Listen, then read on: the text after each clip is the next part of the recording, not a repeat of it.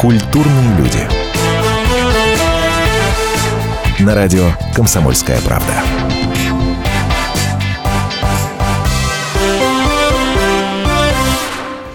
Добрый вечер, дорогие э, радиослушатели. Это радио «Комсомольская правда». Меня зовут Павел Садков, я шеф-редактор журнала «Телепрограмма».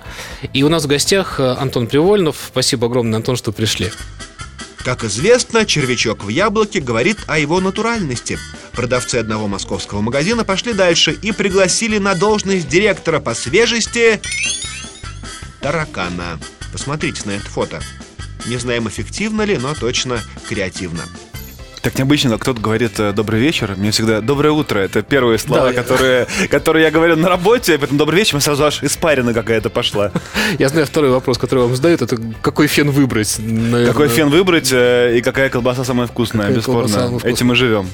А, скажите, Антон, на самом деле для меня самое страшное впечатление последнего полугодия телевизионного это да. программа как раз «Доброе утро», когда вы или ваши коллеги появляетесь а, в шапках, с зонтами, с какими-то шарфами на улице и а, пытаетесь, а, героически пытаетесь все, показать ваше хорошее настроение. Не, это, конечно, не стараюсь показывать свое хорошее настроение, если чертовски холодно. Вы были в Коломенском, когда, я не забуду этого эфира, вот в, в этой шапке, снег, это, это, был, это был страшный эфир с самого, самого начала, потому что у нас прямой эфир с Коломенского начинается в 7 утра.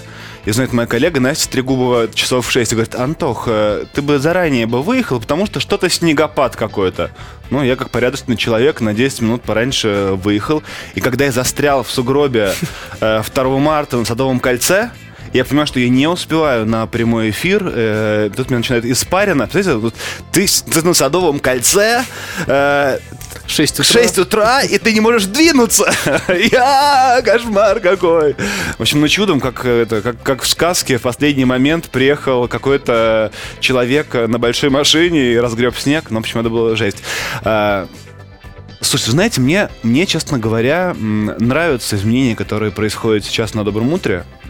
Не потому что я сотрудник Доброго утра, ну, конечно, просто нет, потому что мне нравится, как, ну, скажем так, человек, который долго работает на телевидении, может там ко мне по-разному относиться, но я чуть-чуть понимаю, как все это делается, как все это работает и э, что в итоге получается.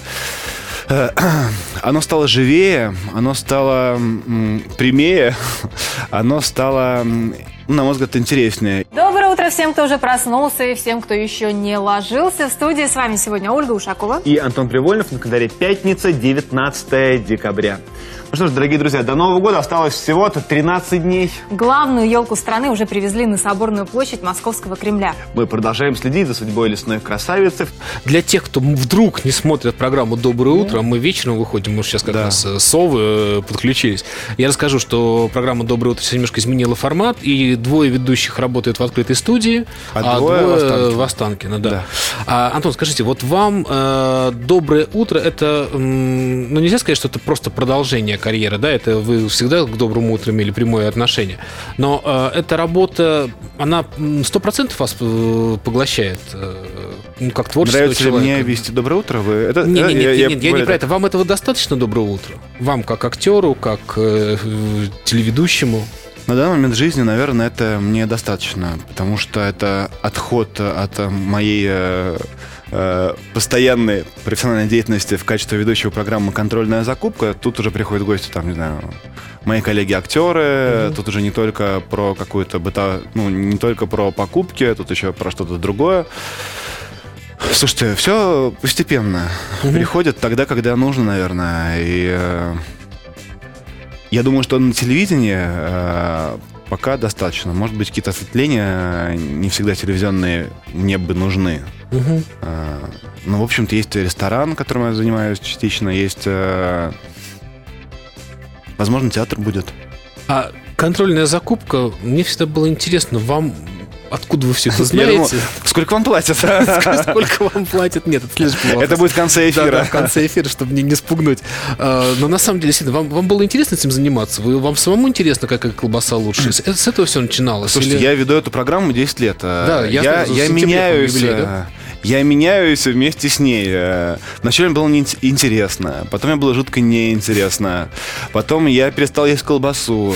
Э, сейчас э, период, когда я могу говорить о колбасе, и мне это не раздражает, но я ее не ем. То есть очень так умозрительно могу про нее рассказывать. Знаете, как это, это э, мой крест, скажем так, это мой ребенок, которого я придумал много лет назад, и э, я не ожидал, что это будет ежедневно и так долго. И, в общем-то, я не, очень собирался ее вести даже. Ну, так, так сложились обстоятельства в моей жизни. Но она есть. Она есть, она занимает не так много времени, чтобы вот прям с ума сойти, умереть э, и, э, и разбиться. Она мне во многом помогает. Э, я ее люблю. А, и, э, ну, это не единственный предмет, э, чего бы мне хотелось. Угу. Ну, вот когда вы начинаете говорить, какая петрушка условно лучше, да, вот вам почему-то веришь. Есть ощущение, что этот человек разбирается в петрушке. При этом, когда начинаешь вот сейчас э, с вами разговаривать, понимаешь, что вы, ну, нормальный человек, вряд ли вы так уж сильно погрузились в проблему петрушек. Слушай, ну, за 10 лет я, я знаю, какая петрушка лучше, я вам скажу Черт так. Возьми, как же вас поймать-то все? Вот. У вас тут не настоящая петрушка. А, да-да-да, специально. Ее есть не надо, это вредно для здоровья здоровья, а, а которая на грядочках э, полезна, почему нет? разные были этапы. Вначале думал, все люди как люди, у всех программы нормальные. Один я идиот про колбасу да про фены рассказываю, да еще про челки женские. А, что же за невезуха такая? А сейчас, э, спустя 10 лет, думаю, такс, а про что еще? Там я люблю всех своих коллег, все суперпрофессионалы, ну ток-шоу, например, ну ток-шоу, ну порут чуть-чуть э, друг на друга, э, ну вылет грязь. У меня, может, уже как старость начинается, когда люди ругаются при мне, мне плохо становится. То есть мне это забирает много энергии, я переживать начинаю по этому поводу. Я думаю, блин, ну, Андрюша Малахов, он крутой, реально, я бы не смог бы. Я бы не смог. Я там с другого теста сделан. И думаю, как мудро вот жизнь распорядилась. Э, потому что я бы не вытянул бы. Если бы вот тогда, вот 10 лет назад, когда я был моложе, глупее, я бы стал бы делать ток-шоу, мне бы не хватило бы. Я бы сломался бы. Ну, на самом деле, действительно, я когда смотрю, как работает Малахов, этот э, постоянное напряжение, он же это еще ну, как я... журналист переживает, и как э, человек, наверное, испытывает какие-то эмоции. Я, я не знаю, я не влезал внутрь Андрея, ну, понятно, да. но я думаю, что, скорее всего, все-таки он большой профессионал, и это уже как враче, врач. Э, то есть э, я не думаю, что он впускается очень э, глубоко в себя. Хотя ему веришь, что он переживает на все сто процентов. И мне кажется, в этом его главное отличие и, и преимущество от других э, ведущих э, всевозможных ток-шоу. Я напомню, это радио «Комсомольская правда». У нас в гостях Антон Привольнов. Мы прервемся буквально на несколько минут и вернемся Реклама? в студию. Да. Культурные люди. На радио «Комсомольская правда». И сошлись они в чистом поле, и начали они биться. Каждый за свою правду. И не было в той битве ни правых, ни виноватых. Звон стали. Крики поверженных. Самый беспощадный проект радио «Комсомольская правда». Радио «Рубка». Столкновение взглядов, убеждений и принципов. У гостей в студии всегда полярные мнения. Слушатели участвуют и голосуют. Нам есть о чем поспорить. Остро, жестко, жестоко. Программу «Радио Рубка» слушайте на радио «Комсомольская правда». Каждую среду в 18.05 по московскому времени. Культурные люди. На радио «Комсомольская правда».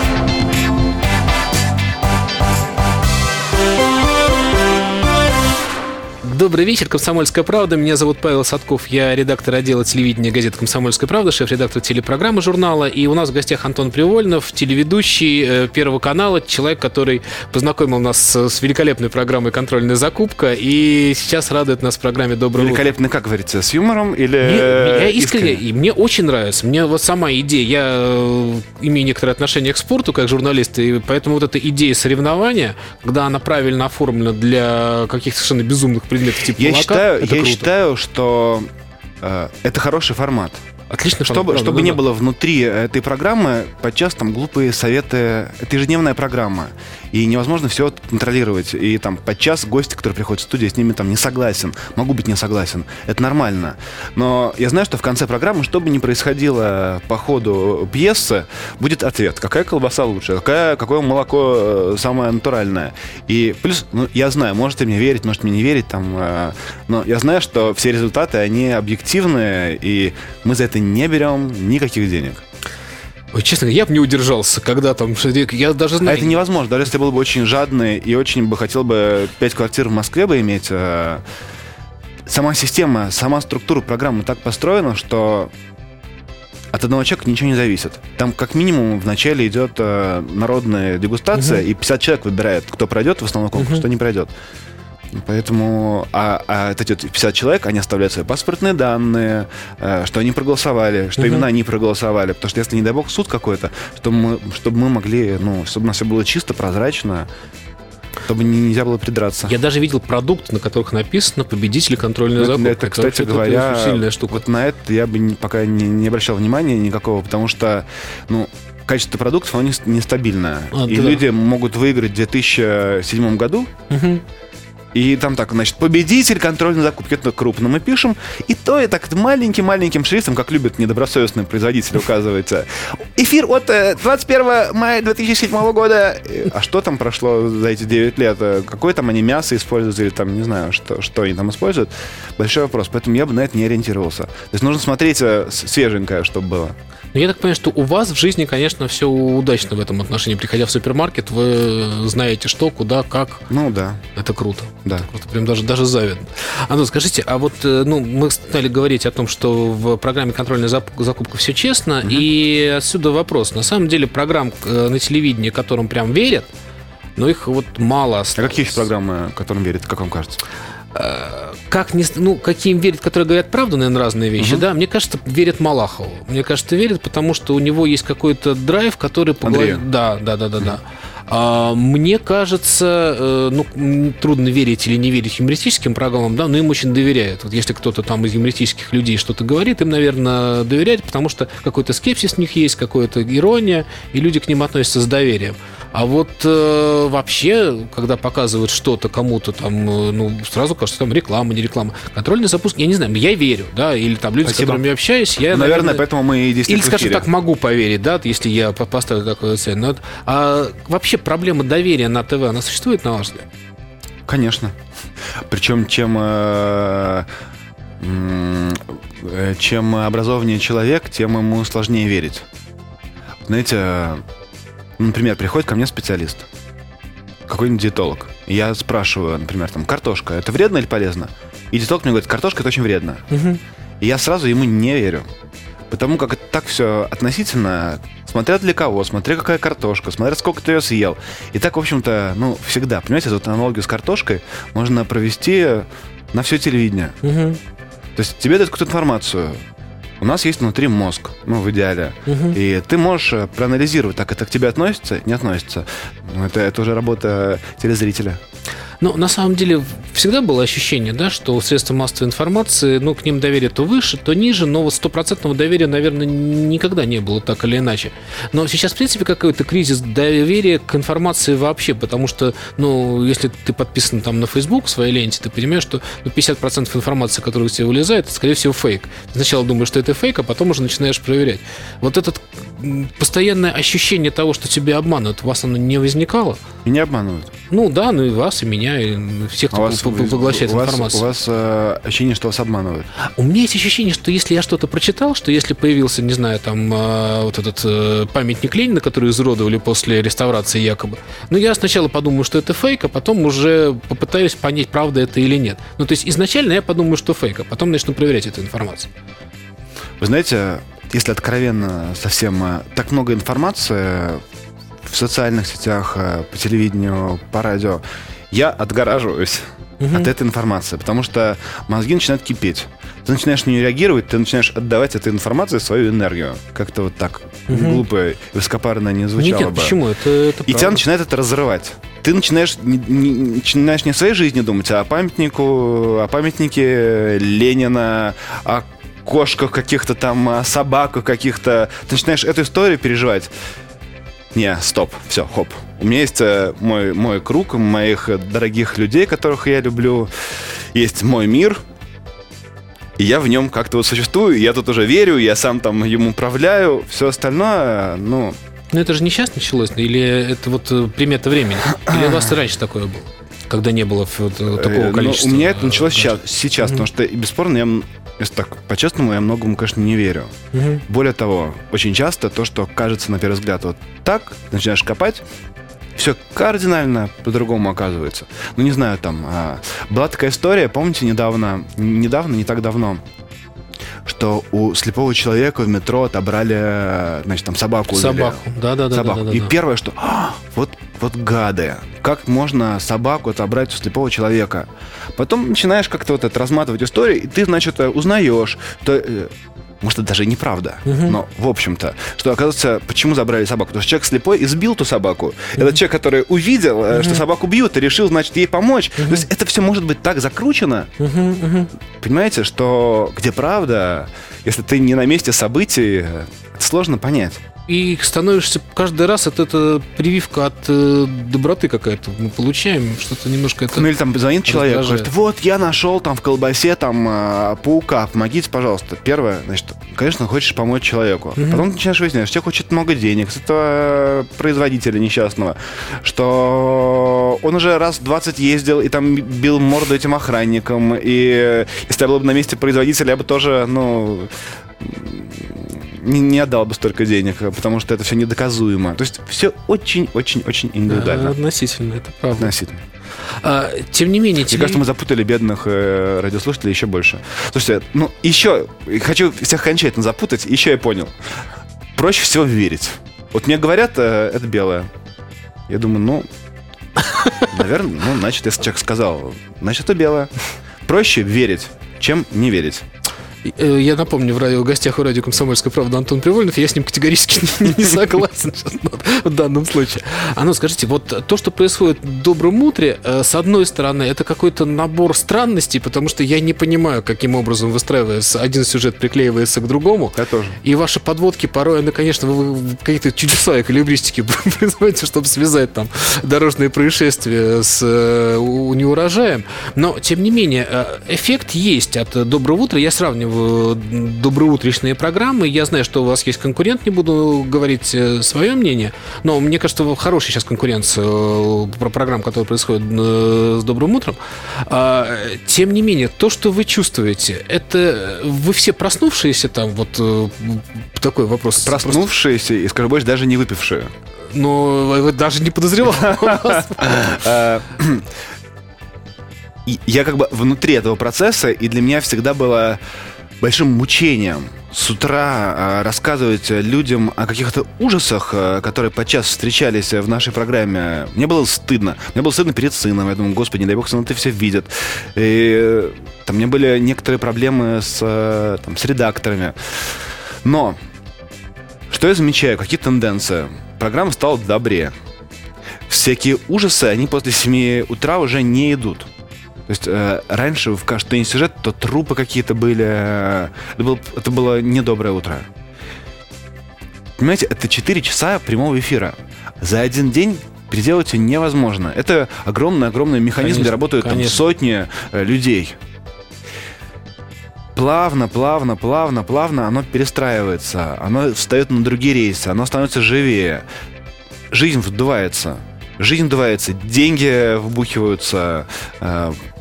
Э, Я надеюсь, что просыпаться скоро россиянам станет совсем хорошо, и всем захочется просыпаться, открывать глаза и включать Первый канал, потому что, ну, я сужу по себе, смотрел бы я это. Мгм.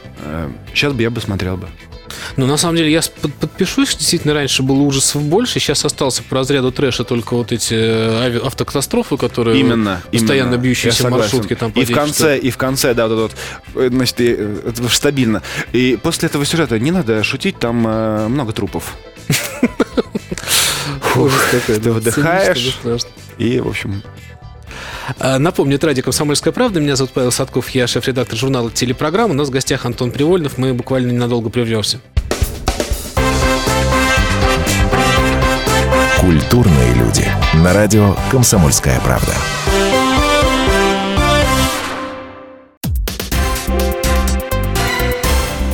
все проблемы ему по колено.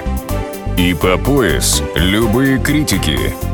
По плечу разговоры с теми, кто по локоть увяз в политике. Политика в России – это не только скучные речи и предсказуемые выборы. Политика в России – это еще и яркое шоу. Это и схватка не только идеологии платформ, но и характеров и личностей. И потому программа о политике должна быть бескомпромиссной и жесткой, потому что веду ее я, Александр Гришин, политический обозреватель «Комсомольской правды». Политическое шоу «Руки по локоть» с Александром Гришиным. Слушайте каждый вторник в 16.05 по московскому времени.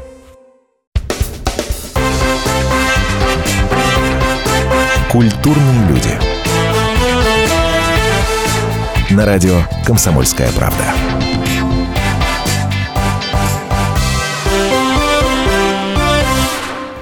Это радио «Комсомольская правда». Добрый вечер. Меня зовут Павел Садков. Я шеф-редактор журнала «Телепрограмм». У нас в гостях Антон Привольнов, ведущий Первого канала, э, ведущий контрольной закупки и «Доброе утро». Э, обе программы замечательные, но обоих программ есть конкуренты. Вот на ваш взгляд, э, вы можете как-то про конкурентов вам можно говорить?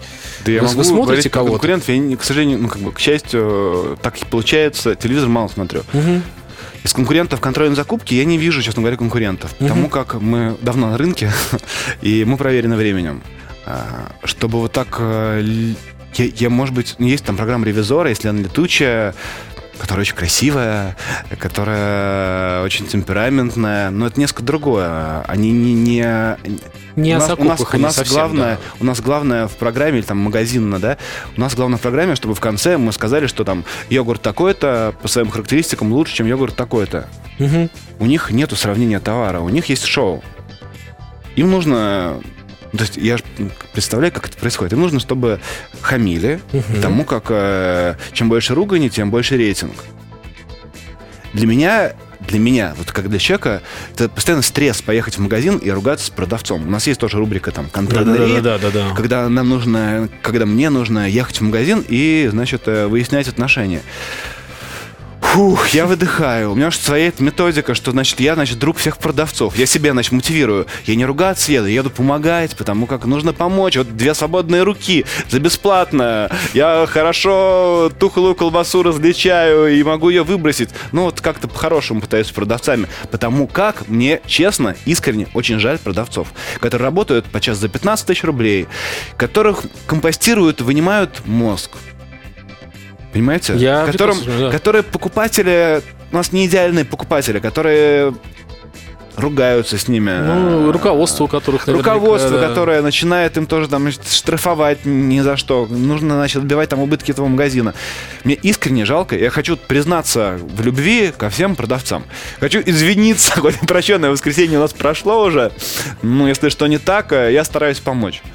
Но на самом деле программа ревизора действительно, она совсем не похожа. Я даже ее в конкурента, наверное, не записывал. Какая там- еще? Я, я просто больше не Э, знаю. Да нет, я, Я посмотрю. по сравнениям, наверное, нет. Вот по доброутренним программам, да, наверное, Ну, у там нас главный серьезно. конкурент это канал Россия. Э, м, Действительно, мы постоянно вот э, пальму первенства, значит, э, пытаемся... Ну, они что-то придумывают, вы что-то придумываете. Такая красивая конкуренция, на самом деле. То есть Но это не- конкуренция, как показывает э, практика, это же прекрасно. Не было бы конкуренции, не было бы улучшений. А у вас как-то позитивометр какой-то стоит? Как вас выбирает на доброе утро? Кто будет Слушайте, вести? я не знаю. Я, честно говоря, вообще не понимаю.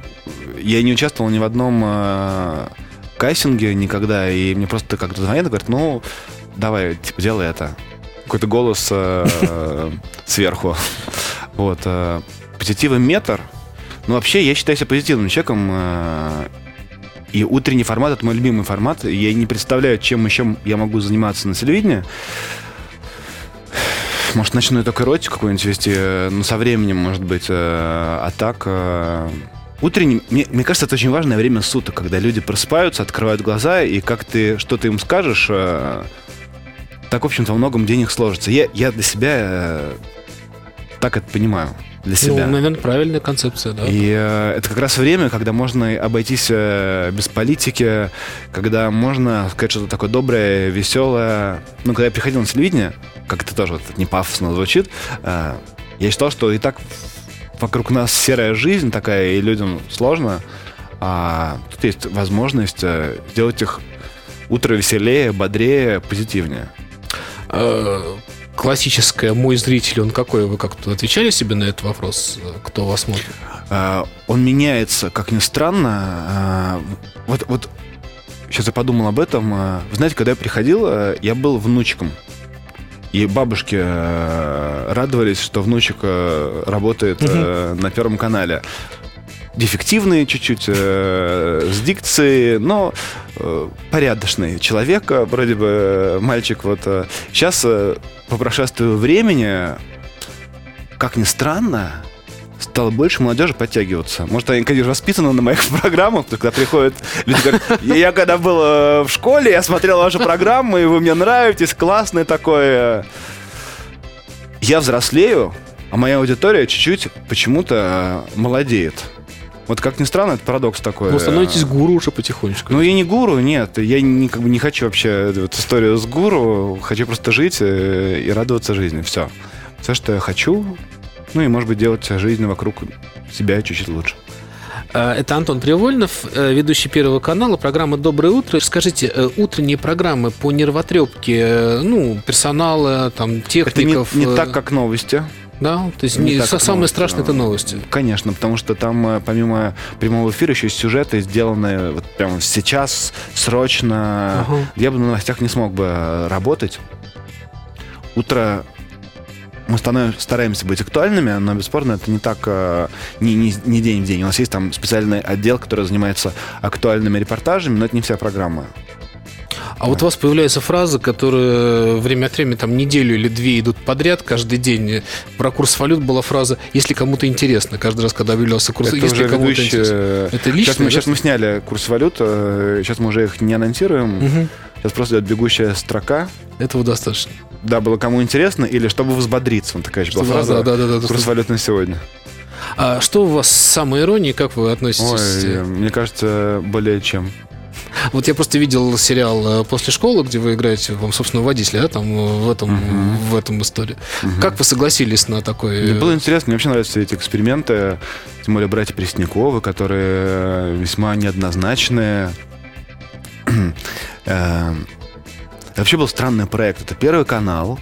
Совместно с Walt Disney э, скинулись и сняли совершенно безумный сериал. Супер э, арт э, андеграундный какой-то, непонятный для многих. Это было очень интересно. Представляете, я, который все время появляюсь на телевидении в пиджаке, э, в рубашке, тут на меня надевают такие обтягивающие трико какие-то, красят морду чем-то черным, вот, и э, девушка, которая в меня влюблена и хранит мою фотографию в холодильнике рядом с колбасой. Мне кажется, прекрасный сюр такой, ну, как и наша жизнь, наверное. Вот, мне очень это понравилось. Сегодня тоже первый день на новой работе. Если я опоздаю, то я уже ничего не изобрету. И у нас никогда не будет охранника. И маму никто не остановит. А в следующий раз она придумает, что нам пора на Марс. В общем, если ты сейчас не выйдешь из машины... Ладно, все, пап, я пойду.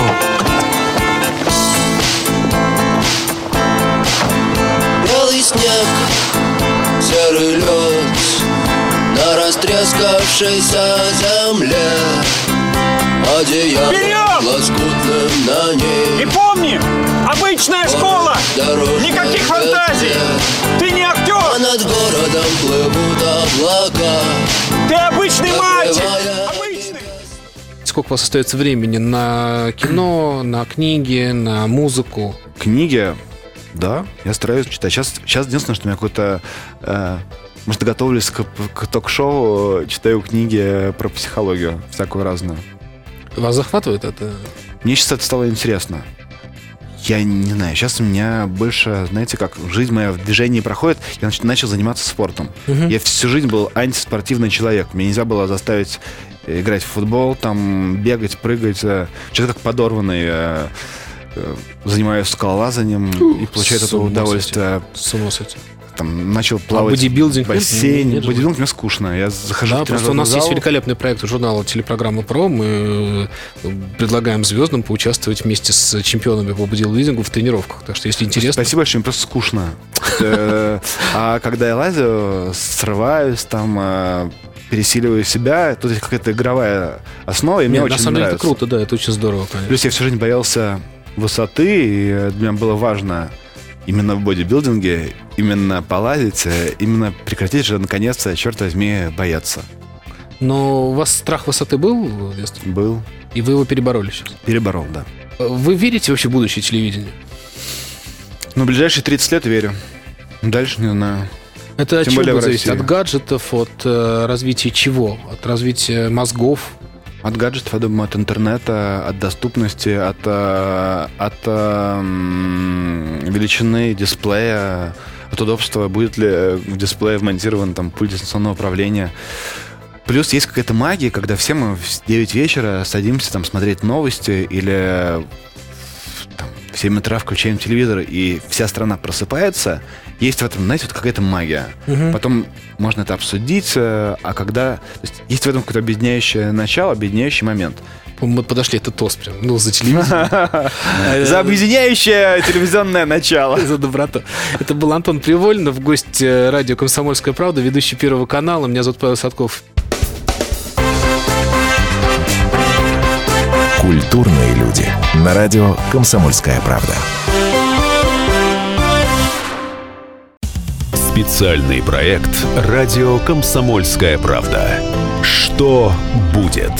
Сегодня мы говорим о том, что будет завтра. Ведущие эксперты и политики делают свои прогнозы.